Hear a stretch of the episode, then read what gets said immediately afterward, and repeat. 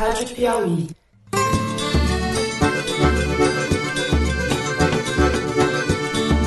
Olá, ouvintes do Foro de Teresina. Eu sou o diretor de redação da revista Piauí, Fernando de Barros e Silva, e me reúno mais uma vez com o editor do site da Piauí, José Roberto de Toledo. Fala, Toledo. Opa!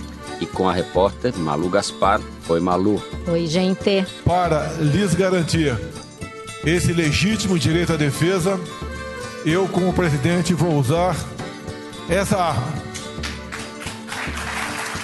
Vamos discutir o que é notícia na política brasileira. Quando eu recebi a informação de que haveria uma exposição com nudismo, com mulheres, e não importa qual seria o tema daquela performance humana, mas nós não fomos avisados.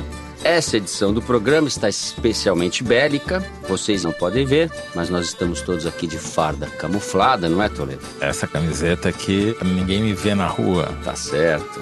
O senhor César de Batista foi condenado e não cabe ao Brasil ficar avaliando o mérito da condenação. Foi um asilo com motivações político-partidárias. No primeiro bloco, nós vamos abrir o programa falando do decreto assinado nesta terça-feira pelo presidente Jair Bolsonaro, que flexibiliza a posse de armas no Brasil. No segundo bloco, nós vamos falar daquele que é o maior entusiasta da corrida armamentista entre os governadores, Wilson Witzel, governador do Rio de Janeiro. E por fim, no terceiro bloco, nós vamos falar da prisão e extradição do terrorista Cesare Battisti, preso em Santa Cruz de la Sierra, na Bolívia, depois de ter vivido durante 14 anos no Brasil, na condição de refugiado. Vem com a gente!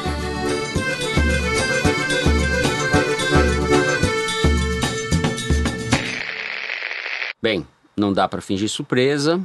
Armar o chamado cidadão de bem é bandeira antiga do governo Bolsonaro, do candidato Bolsonaro. Decreto assinado nessa terça-feira, 15 de janeiro, tratou da flexibilização da posse de armas e talvez a mudança mais relevante do decreto seja que o critério de efetiva necessidade, previsto no Estatuto do Desarmamento de 2003 e que exigia avaliação caso a caso pela Polícia Federal, esse critério agora segue a lista estabelecida pelo governo e praticamente generaliza, universaliza o acesso à posse, não ao porte de armas. A posse é você ter autorização para ter a arma dentro de casa. O Isso. porte é para você circular com essa arma na rua. O decreto permite a posse de armas em unidades da federação cuja taxa de homicídio por 100 mil habitantes seja superior a 10, que engloba hoje os 26 estados e o Distrito Federal. Você pode ter arma na sua casa e se você for responsável por um estabelecimento comercial de serviços, você também pode ter isso num estabelecimento comercial. Cada cidadão de bem vai ter direito a quatro armas, não é isso? Sim, precisa ser de bem porque precisa ter antecedente Isso. de. Eu acho que esse bons número antecedentes. de quatro é para que ele possa atirar simultaneamente com as quatro patas, Toledo. Com todo respeito aos quadrúpedes. A ideia, eu acho que é favorecer o mercado de armas, né? Porque com quatro em casa dá para o pai, para o filho, para a mãe, para a filha, dá para fazer um concurso de tiro interno ali na cozinha. Mas ah, alguns pontos para esclarecer. Eu fiz a conta de quanto custa para ter essa arma aqui. Não é barato. Um revólver da Taurus, que eu não vou emitir opinião porque eu não entendo nada de arma, mas os policiais não gostam, custa de 2.500 a 4.000 reais. Tudo bem, dá para parcelar em 12 vezes na internet, eu descobri. Mas é uma grana. Uma pistola, que é uma arma semiautomática, né? Ela se carrega sozinha, custa de 3.500 a 5 mil reais. Além disso, você vai ter que gastar uns 500 reais entre taxas e certificados. Você tem que pagar uma taxa para a Polícia Federal, você tem que pagar um certificado de que você passou no psicotécnico, você tem que pagar um certificado de que você fez o curso de tiro. E além disso, tem que fazer o curso de tiro que varia de 100 a 600 reais.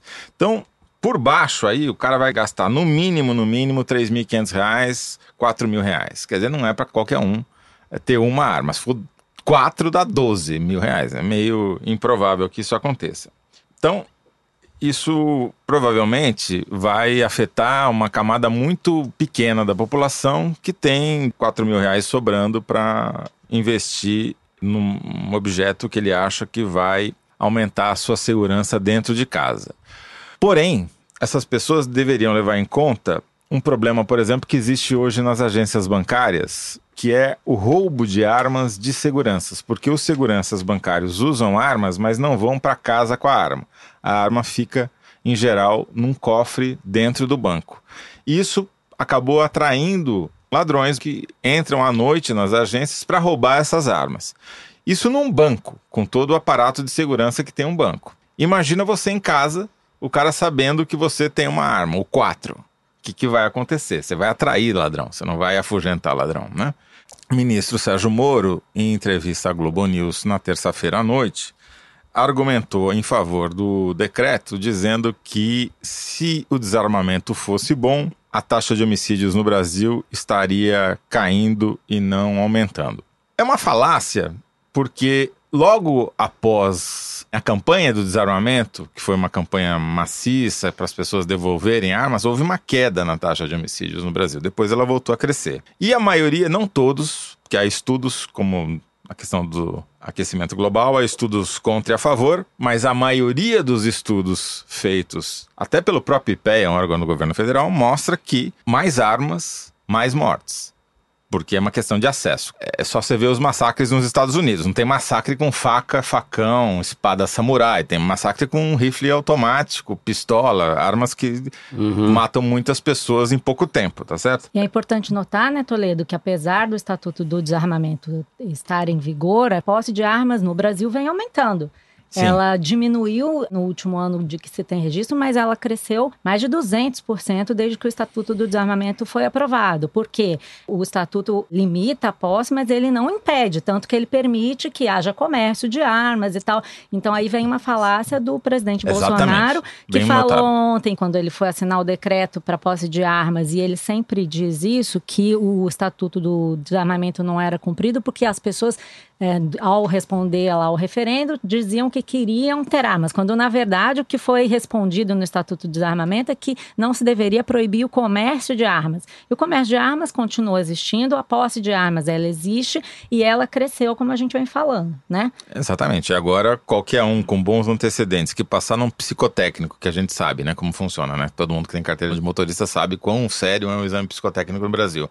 Todos os candidatos a cargos eletivos no Brasil também precisam de atestado de bons antecedentes antecedentes. Então, a gente sabe que são dois critérios que vão impedir muita gente de ter acesso. Uhum. Agora, quanto a essa questão do decreto da posse, até ontem várias dos defensores da liberalização das armas estavam criticando o é decreto. Verdade. Porque como a gente falou aqui dessa questão da efetiva necessidade, é que a gente já tinha antecipado que era aí que eles iam mexer, na verdade, o Moro foi até mais amplo do que ele gostaria. O Estadão hoje traz uma matéria mostrando que em sete itens ele foi obrigado a ceder em pontos que ele considerava que a política deveria ser mais restrita e não foi. Por exemplo, ele achava que tinha que ser até duas armas, não até quatro uhum, armas, a permissão. Uhum.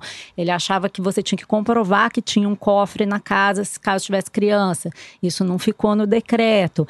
Basta você dizer que tem um cofre em casa, que isso não vai ser fiscalizado, é declaratório. Você pode falar que tem e não ter, você pode dizer pode que tem e ter. News. Fake é, news e vocês. Existe, é. um, não existe uma fiscalização. Então, o Moro, de lá para cá, ele teve que ceder. Mas mesmo assim, os defensores da liberalização das armas estavam ontem fazendo várias críticas ao decreto, dizendo que o decreto foi tímido, que o decreto foi insuficiente, que ele cedeu à pressão. Por outro lado, as pessoas que consideram que você não pode ter um armamento disseminado e não criterioso, consideram que isso, na verdade, é uma iniciativa de rearmamento da população. Vai existir sempre uma pressão por uma liberalização maior, pela liberação do porte de armas. Eles estão falando que esse é um primeiro passo para a implantação dessa política de rearmamento da população. Então, daqui para frente a gente vai ver uma discussão sobre Sim. porte de armas. É um dado que eu peguei aqui do DIAP. A bancada da bala cresceu, aumentou de 35 para 61 deputados, segundo o DIAP. Então,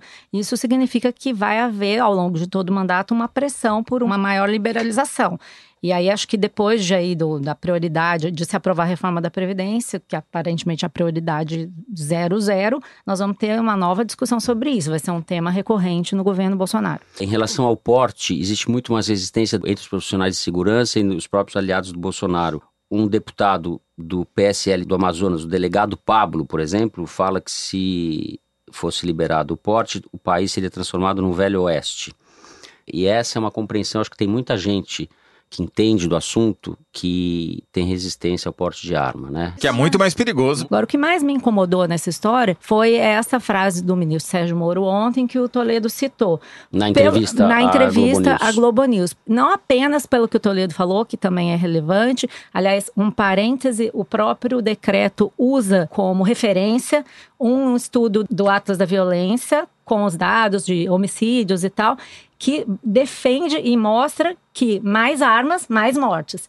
Então eles usam uma coisa é. que não é a favor do decreto para só para esclarecer, balizar o decreto. O Atlas foi escolhido como uma referência estatística para dizer qual estado ou qual unidade da federação tem, tem taxa de homicídio acima de 10 mortes por, mil, estudo... por 100 mil habitantes. São Paulo, por exemplo, que está ali 10, alguma coisa e está caindo, pode eventualmente cair abaixo. E daí uhum. a venda em São Paulo não se aplicaria o Sim, decreto. Foi uma conta de chegada que eles fizeram usando Total, um estudo que, na verdade, diz que mais armas, mais mortes. Mas o que me incomodou nessa fala do ministro Sérgio Moro é que foi uma fala leviana, no sentido de que ela presume que só você armar ou desarmar a população é política de segurança pública tanto o Estatuto Sim. do Desarmamento não era política de segurança pública, como o rearmamento da população não é política de segurança pública. Isso é uma visão simplista e tosca, que a gente sabe que o Sérgio Moro não tem. Então, o que ele fez foi para tentar justificar alguma coisa que, na minha percepção, ele não estava totalmente confortável,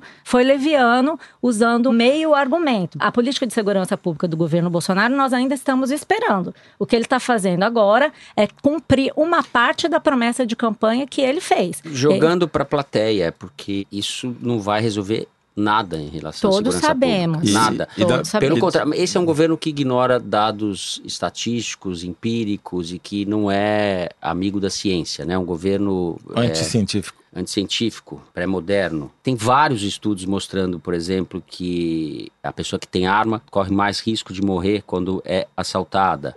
Outro estudo mostra que quatro de cada dez armas no Brasil, isso, compradas legalmente, acabam na mão dos bandidos. Outro estudo, ainda esse relativo aos Estados Unidos, mostra que residências com arma tendem a ser mais assaltadas do que casas sem armas as estatísticas, os dados, o bom senso indica é, é que isso não é uma solução. É uma questão simples. Quando você dá oportunidade, quando você dá acesso a alguma coisa, é que nem carro, né?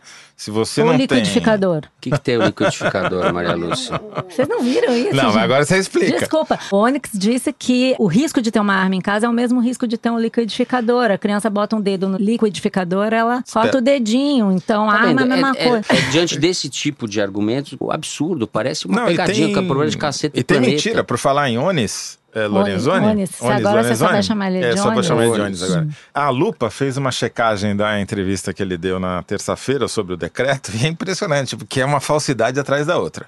Ele disse, por exemplo, que toda a experiência da humanidade mostra, sem nenhuma falha que negue essa evidência, que quanto mais armada a população, menor a violência. Daí a Lupa cita todas as centenas de estudos internacionais mostrando exatamente o oposto, para dizer que no mínimo você tem um Acho contraditório. Que foi a Taurus, fabricantes de arma, que forneceram para ele esse dado junto com a doação de campanha. No mesmo depósito já vem um envelopinho com os dados. É, Deve exato. ter sido. Pode ser. Inclusive, as ações da Taurus caíram 22% no dia da emissão do decreto.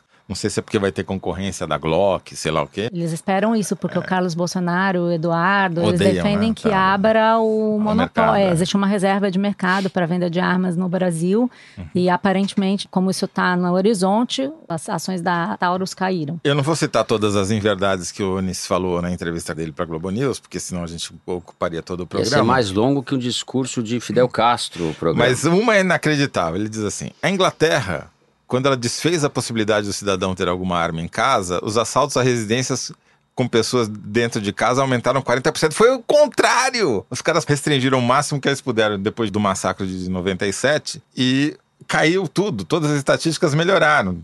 Obviamente, com exceção dos ataques à faca. Mas o cara mente deslavadamente, sem ficar vermelho. É, estamos no reino da fantasia sinistra. Como disse o Bruno Bogossian, jornalista da Folha de São Paulo, na coluna dele, a solução armamentista alimentada por clubes de tiro tem a densidade de uma piscina inflável. O governo molha os pezinhos, mas corre o risco de depois se afogar no mar revolto da crise de segurança. Fecha aspas. Essa sim, muito real.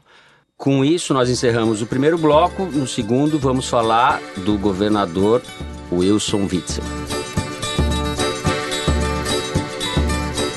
O governador do Rio de Janeiro, Wilson Witzel, é o que o Capitão Nascimento poderia chamar de fanfarrão. Ele adora aparecer de maneira performática em eventos ligados principalmente à segurança. Nessa segunda-feira, na troca de comando do BOP, ele fez uma coreografia ali com alguns policiais fazendo flexões, etc.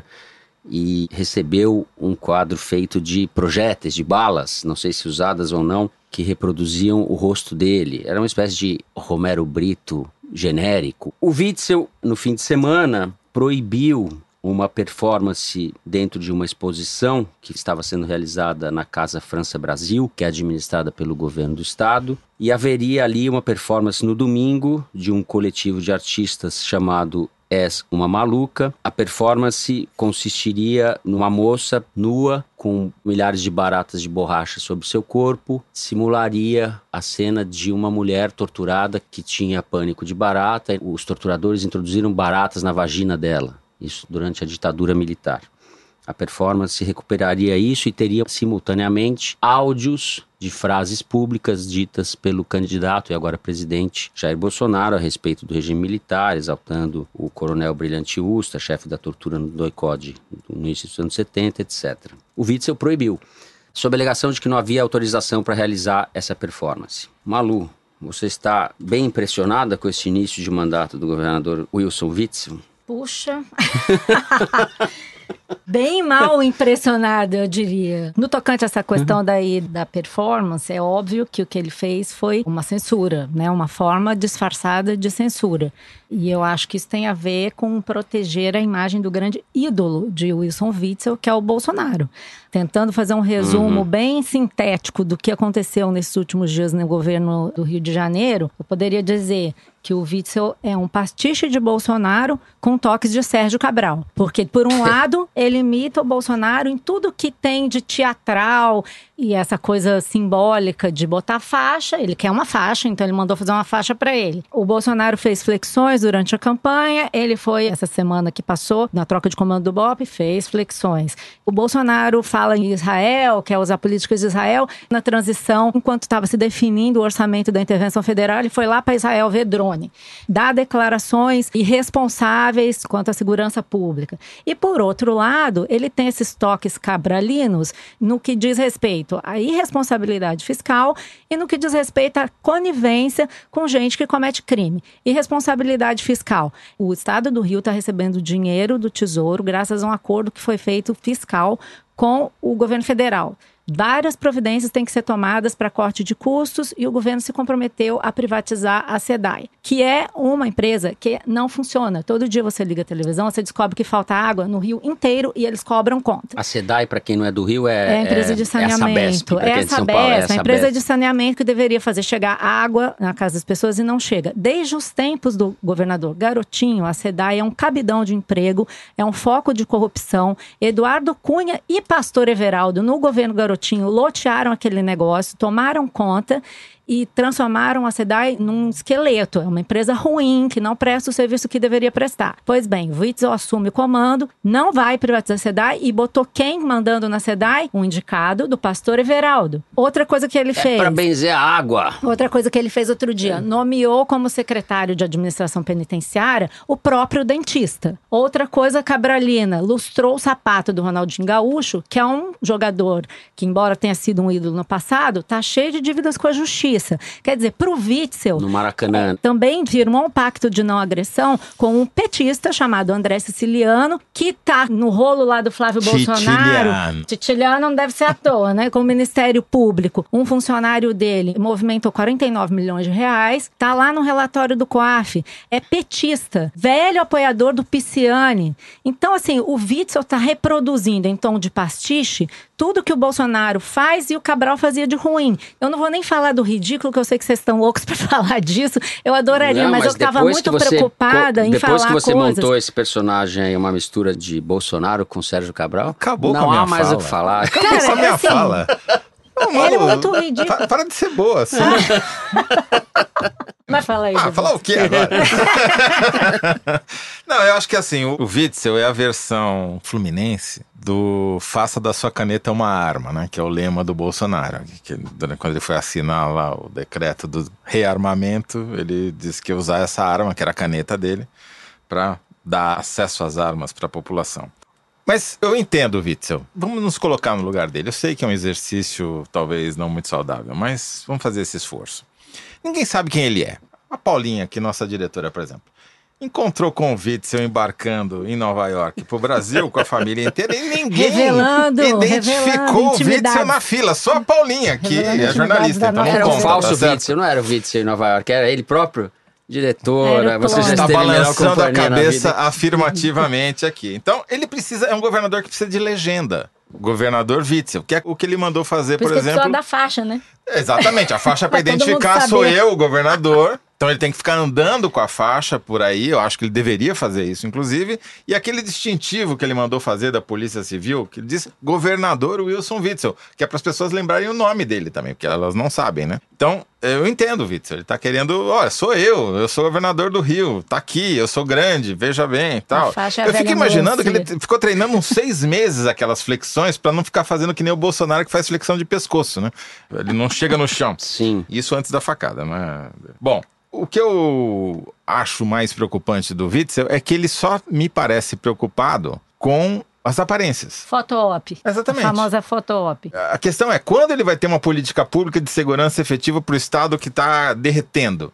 A polícia corrupta, ninguém comanda, os militares vieram, passaram um ano, não mudou absolutamente nada. E nós Ele está só pra- desmontando, pra- inclusive, as estruturas de investigação quando ele separa né, a Polícia Federal da Polícia Militar. Outro dia me disseram que o Sim, guardião, ninguém Civil. sabe o que que faz com o guardião, que é o equipamento que faz os grampos para pegar a movimentação Hum. dos bandidos. Isso aí ele não tá nem aí, ele só quer saber de gritar caveira É na só, as- frente do só as bloco. aparências. E É nós uma completa tivemos- irresponsabilidade. né? Aí é bom lembrar os ouvintes, no domingo, um atentado, uma tentativa de assassinato ou de assalto, não se sabe, contra a deputada Marta Rocha, do PDT, que foi chefe da polícia já aqui do Rio, no bairro da Penha, bandidos armados com fuzil, o carro dela era blindado e provavelmente só por isso ela conseguiu se salvar. O motorista, que é um ex-policial, foi ferido. Né? Foi É. ferido. Ela estava com a mãe no carro também. As investigações agora estão apontando que Foi uma tentativa de assalto. porque imaginam o segundo caso Marielle. Seria Nem mais... resolveram o primeiro. Na segunda-feira tava ele lá fazendo flexão e rindo no BOP. Como se tivesse E o tudo bem, atentado né? foi no domingo. É. E sobre o caso Marielle, ele deu uma declaração também completamente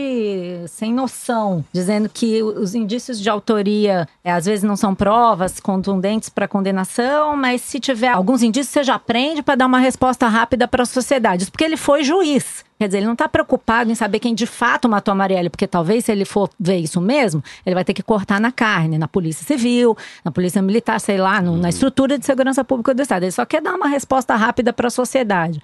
Tudo maquiagem. uma coincidência para mostrar como esse mundo é pequeno. Nos anos 90, quando o Bolsonaro foi assaltado, os assaltantes levaram a moto dele e a arma, e ele deu uma declaração mais ou menos na linha: Eu estava armado, mas me senti impotente.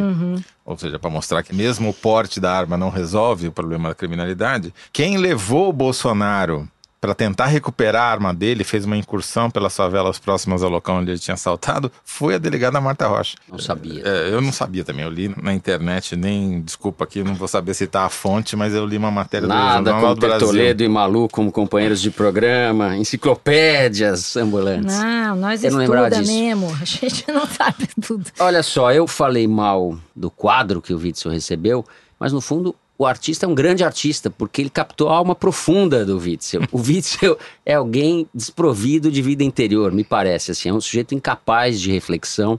Ele vive nesse mundo das aparências, querendo ter uma presença midiática, e ele está invariavelmente rindo. Eu não sei do que que ele tanto ri. E tem pretensões de ser presidente De da você. República, hein? De, De mim, mim.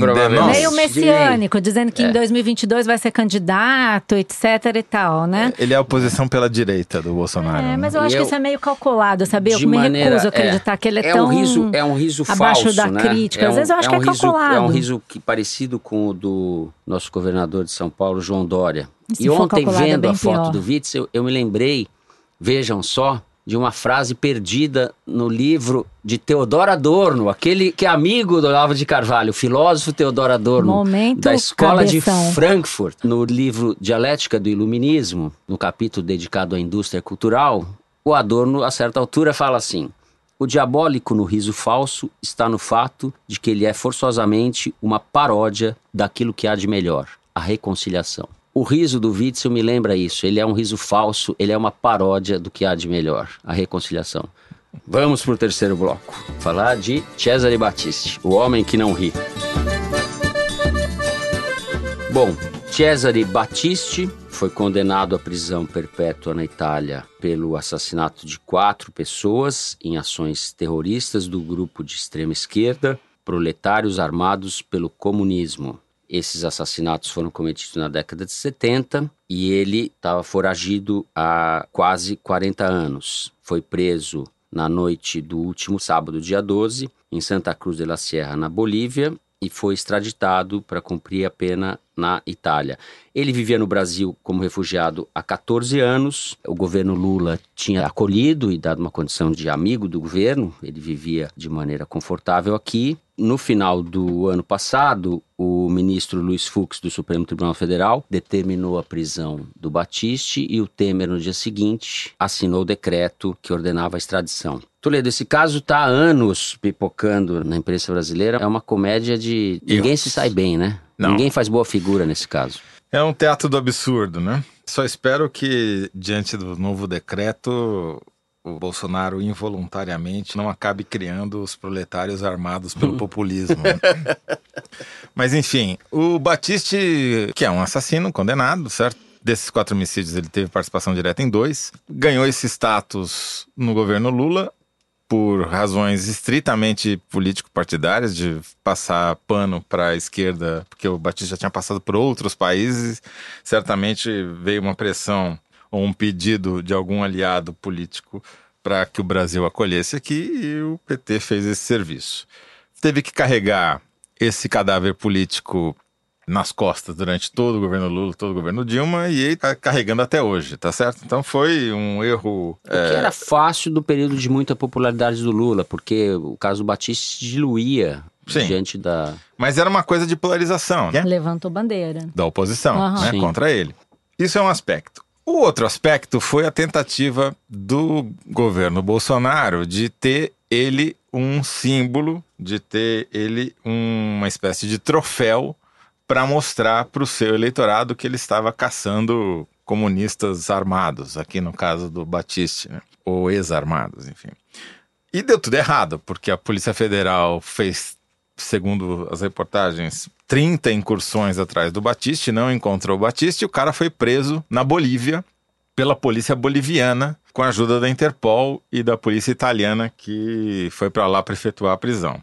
O Brasil fez de tudo para trazer o Batiste para cá antes de ele ser enviado para a Itália, só que também não conseguiu. Até chegou a mandar avião lá para Santa Cruz para fazer o transporte, mas não conseguiu. E o Moro, na entrevista para a Globo News, disse que não queria trazer o Batiste para ser um troféu, mas para o Brasil mostrar que será mais um refúgio de criminosos. Eu não entendo que muito não bem. será mais, né? É Que não será. que não será. que não será. É, não entendo. Como você trazer um criminoso para dentro do país mostra que você não vai ser mais um refúgio de criminosos. É, tudo bem. é- Acho que ele quis dizer que ele prendeu, que foi é, não ele que prendeu, quem prendeu foi a Bolívia, Exato. foi o Evo Morales, o que os caras ficaram Exato. fazendo cara feia quando veio pra Isso, posse do isso, Bolsonaro, isso. tá certo? Então, é um absurdo também. A Polícia Federal não conseguiu, acontece, né? Tem um monte de bandido solto pelo Brasil, o Batista foi mais um, e a Polícia Boliviana foi mais eficiente, ué. Acabou, Eu ponto. não acho que acontece, não. Acho que é tudo triste nesse caso, né? Primeiro, porque eu acho que esse caso do Batiste nunca deveria ter ganhado a importância que ele ganhou.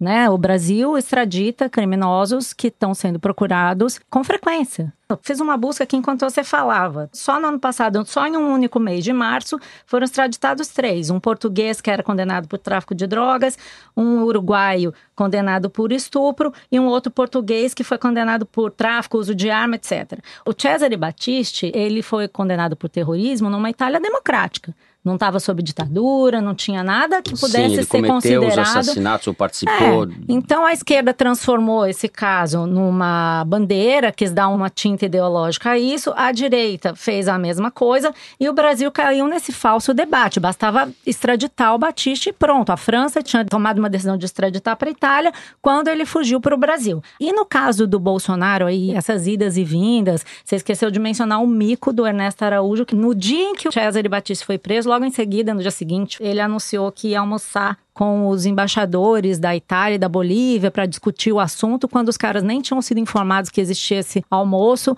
desmentiram. Esse tipo de pantomima é ridículo, mostra que o governo só ficou tentando ali desesperadamente faturar em cima de uma prisão. Mas eu acho que feio ficou para a PF, porque o Batiste fugiu no governo Temer sob a gestão do Rogério Galoro, que era diretor da PF, vice-presidente da Interpol. Ou seja, o cara é vice-presidente da Interpol, uhum. ele tem um procurado pela Interpol na alçada de atuação dele. O sujeito foge nas suas barbas e numa situação, não sei se vocês leram isso, eu li na Folha de São Paulo, depois confirmei com um policial federal que eu conheço. Eles estavam monitorando o Batiste por celular. Então, eles estavam monitorando o sinal de celular do Batiste. O Batista, que não é bobo nem nada, já passou a vida inteira fugindo, fez o quê? Deixou o celular em cima da mesa e foi embora. Não tinha ninguém monitorando, nem que de longe, vigiando o Batista. Uhum. Aí você uhum. pode dizer, pô, mas a Polícia Federal vai ficar monitorando um único sujeito? Bom, aí é uma escolha. Pagou mico. E eu acho que isso é um grande uhum. mico. Eles ficaram tentando corrigir, dizendo que a Polícia Federal participou da prisão e tal.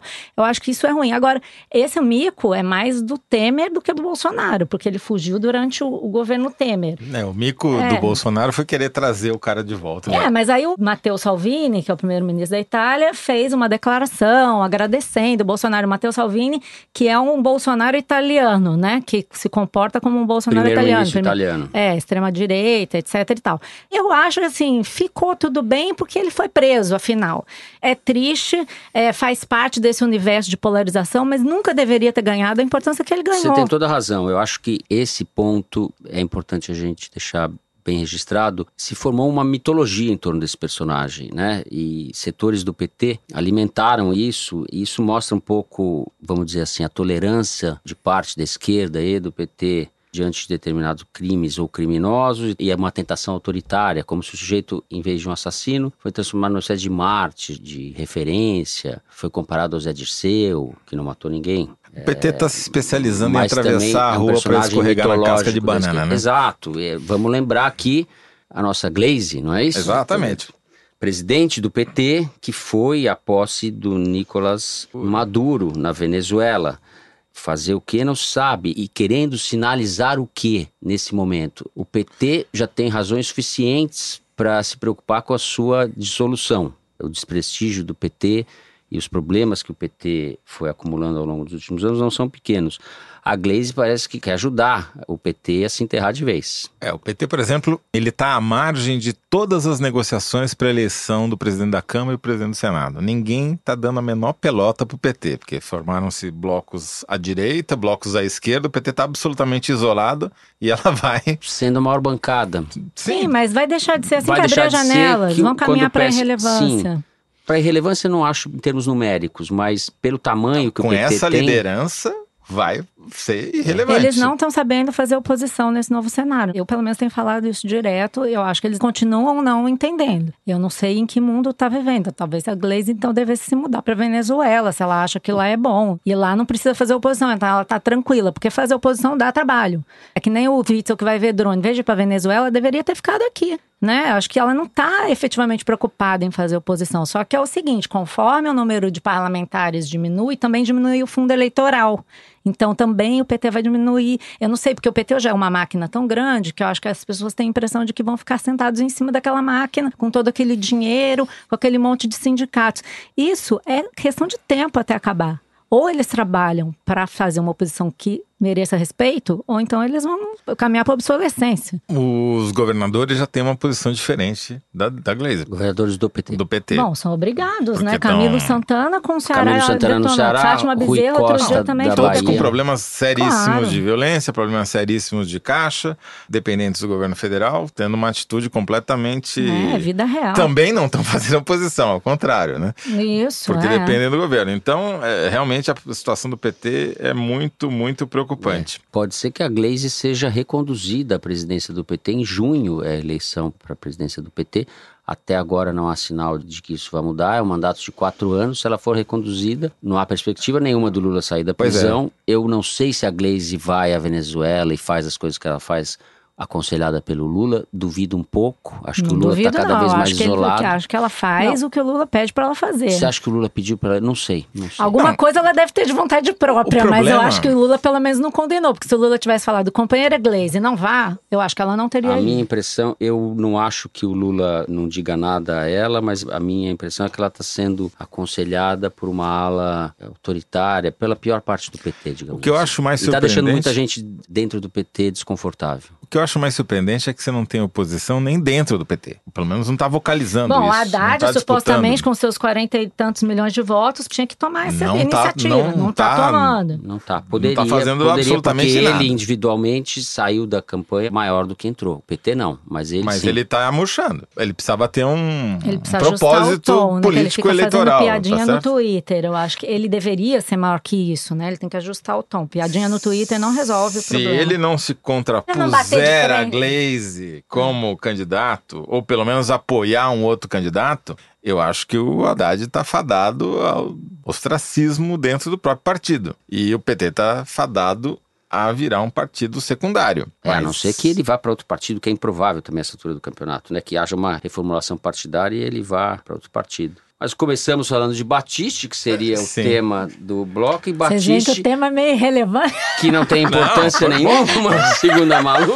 Não, o tema puxa vários outros É, assuntos, não, é tudo Puxa um reflexo pouco- da polarização ideológica. Tudo vira ideologia, mesmo que não tem nada a ver com isso. né? Esse caso Batiste serviu para falar das feridas da esquerda. E para falar de uma coisa que a Malu sempre fala, e que de fato é muito importante, que é o mundo real, que é diferente desse mundo simbólico do Witzel, do Batiste, etc. Se você começar a prestar atenção na agenda dos ocupantes de cargos de primeiro escalão do governo Bolsonaro, a gente começa a ver por onde o poder trafega. Nesta quarta-feira, por exemplo, a agenda do Bolsonaro é simbólica. Ele tem um encontro com o Macri, Uhum. presidente da Argentina, que foi a primeira visita de chefe de Estado, e é mais ou menos isso. Por exemplo, o presidente da Febraban foi encontrar com quem no Planalto hoje? Com Mourão. Se você começa a ver a agenda, por exemplo, do general Santos Cruz, você vê que o poder está se organizando através dos militares. Uhum. O ministro da Infraestrutura, o das Minas e Energia, está recebendo a presidente da empresa norueguesa de petróleo. Então, me parece que os militares é que estão fazendo a administração do dia a dia. Ainda é cedo para afirmar isso, mas comparando as agendas, as agendas dos militares e do Paulo Guedes tem Tá certo. muito mais peso do que as agendas dos civis. Porta-voz militar, hein? Portal militar. Está se formando uma milicolândia, mas esse seria um tema para um outro programa. Nós vamos encerrando aqui o terceiro bloco e é chegado o momento que todos aguardam. É hora da revanche, Toledo. Eu e o Toledo vamos ganhar da Malu hoje. Eu tô confiante que a Malu não vai adivinhar. Ai, Suspiro Eu só de ouço. desprezo. Dani, aperta o play aí, por favor. Chamo a atenção de todos vocês para os novos rumos da Rede Globo. Parece que, devido ao grande sucesso dos Trapalhões de antigamente, alguns artistas e apresentadores estão buscando tomar o lugar deles.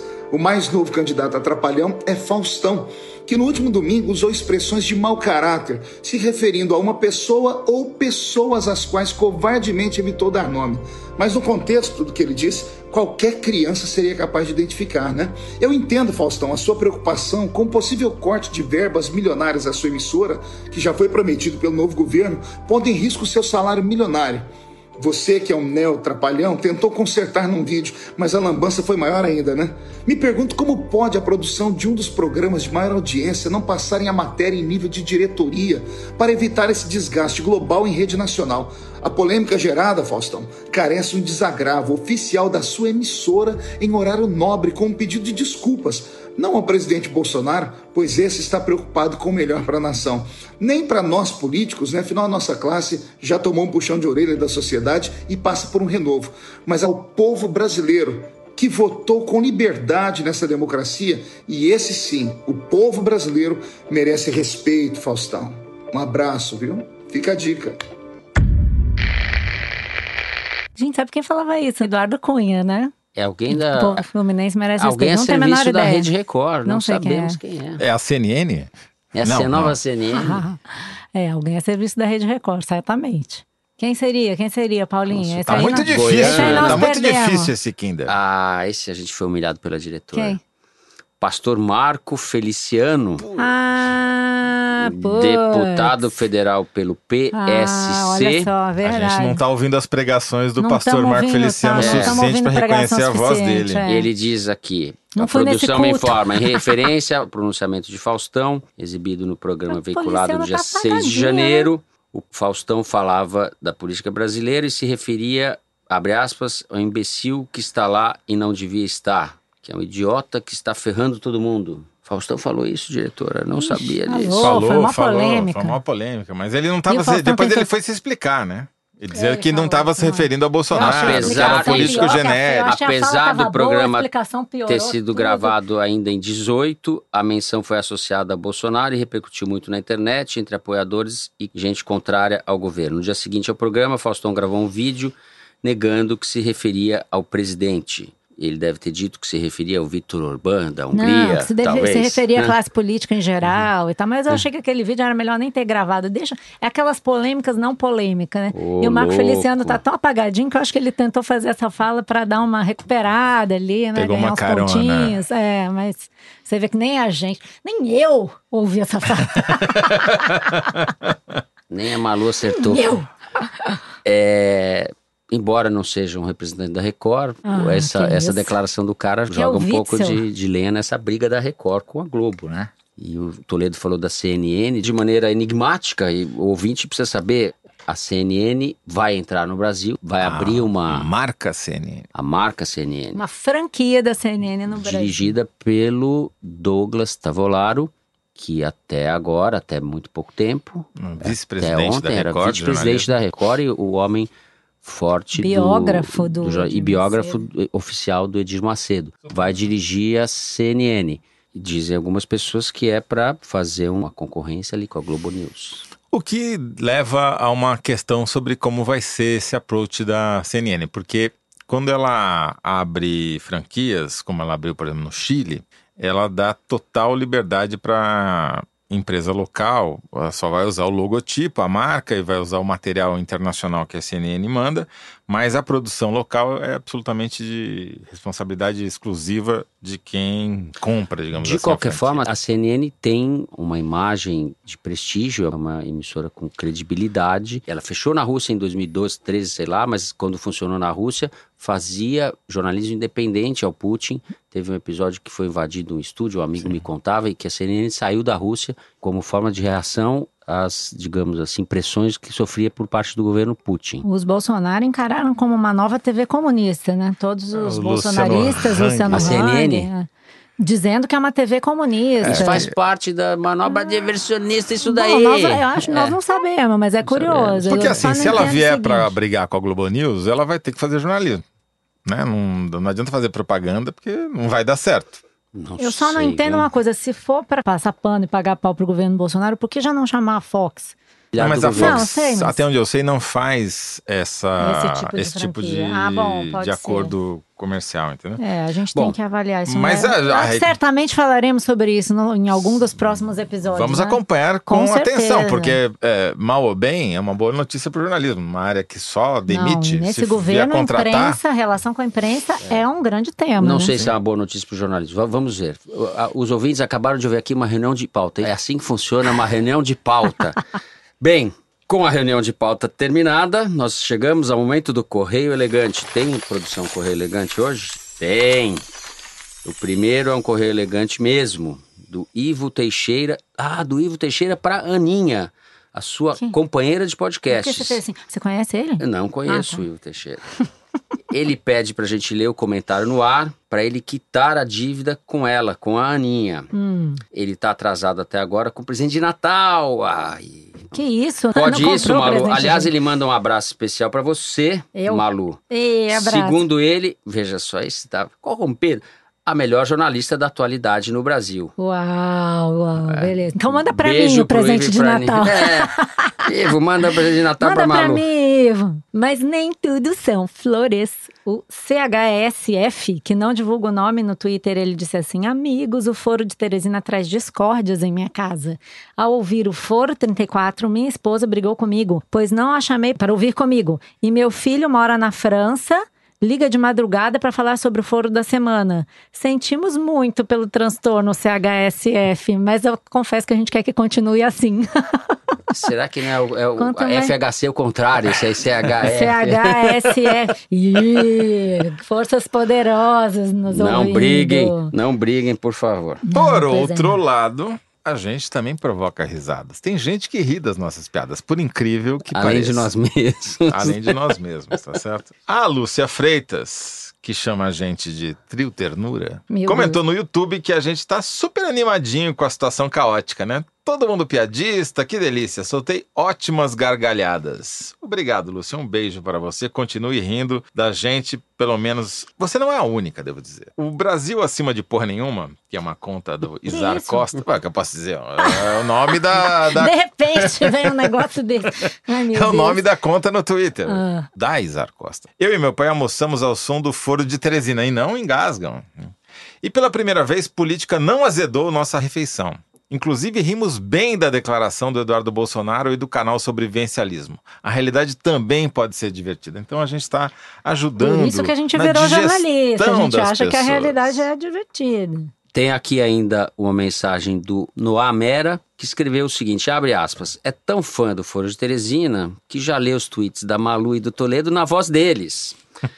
Eu vi já essa. que eu não Coitado. tenho Twitter, você legal. pode ler os tweets do Bolsonaro na minha voz. Que tal? Aliás, Noah? tem uma Faça- campanha para você é, Tem, abrir entrar a sua conta no Twitter. Twitter, Eu entendeu? vou ter que o me Fernando tem uma 21. conta no Twitter Não, que ele eu- não eu- divulga. eu- Cancelei, Desculpa. fechei, vou abrir uma Cancelou? nova. É, eu Eu nem cancelei. sabia. Eu vou tem ter uma que abrir campanha, conta no as massas tô- estão é, pedindo para você abrir uma É conta. que eu sou analógico, pessoal, vocês não sabem, sou uma pessoa tímida. Bom, para terminar, eu vou ler aqui o e-mail do Gilberto Morbach, com CH no fim, mestrando em Direito Público pela Unicinos, Faculdade do Rio Grande do Sul. Ele diz que desde que o foro dedicou um bloco ao Olavo de Carvalho, ele percebeu a importância de se buscar o que ele diz e, mais do que isso, de expor as inconsistências do sujeito. Ainda nas palavras do Gilberto, graças a vocês, a nós, graças a vocês, levei a ideia ao meu orientador, Lênio Streck, e escrevemos um texto sobre os grosseiros erros de Carvalho com relação à leitura que faz de Ronald Dworkin, filósofo do direito. Rendeu até chilique do Olavo em sua página pessoal. Ha, ha, ha, ha. Diz aqui o nosso Gilberto. Bom saber que o Olavo de Carvalho já está pegando até nossos ouvintes. Tem uma aqui que eu gostei do Gustavo Rigonato. Você percebe que o governo do Brasil é uma piada quando o Foro de Teresina tem mais gargalhada no podcast que o usual. Adorei. Eita, nós. Não, os elogios são imensos. Não, teve gente que né? falou que a gente riu muito no programa Mas- passado, que a gente exagerou nas Não, não fui risadas. eu, não fui Não, eu eu. vi esse comentário aqui. A gente tem que rir menos. Vamos ser mais sérios. Isso. Terminando de maneira séria. Sério, sem rir. Com isso, o Foro de Teresina dessa semana vai ficando por aqui. A nossa diretora é a Paula Scarpim, muito séria, que no entanto dá suas risadas também durante o Sem programa. microfone. Os nossos produtores são o Luigi Massa, a Seríssimo. Mari Faria e a Luísa Miguez. Seríssimas. Nós gravamos no estúdio Rastro Pop com o Dani Di, Seríssimas. que nos tolera aqui. A belíssima música tema de Vânia Salles e Beto Boreno agora vem com a releitura do nosso João Jabassi, caso responsável sério, também pela finalização e pela mixagem do programa. Eu sou Fernando de Barros e Silva, agradeço a Malu Gaspar Tchau, gente. Até a próxima. e ao José Roberto de Toledo. Tchau. É isso, gente. Até semana que vem. Meu Deus.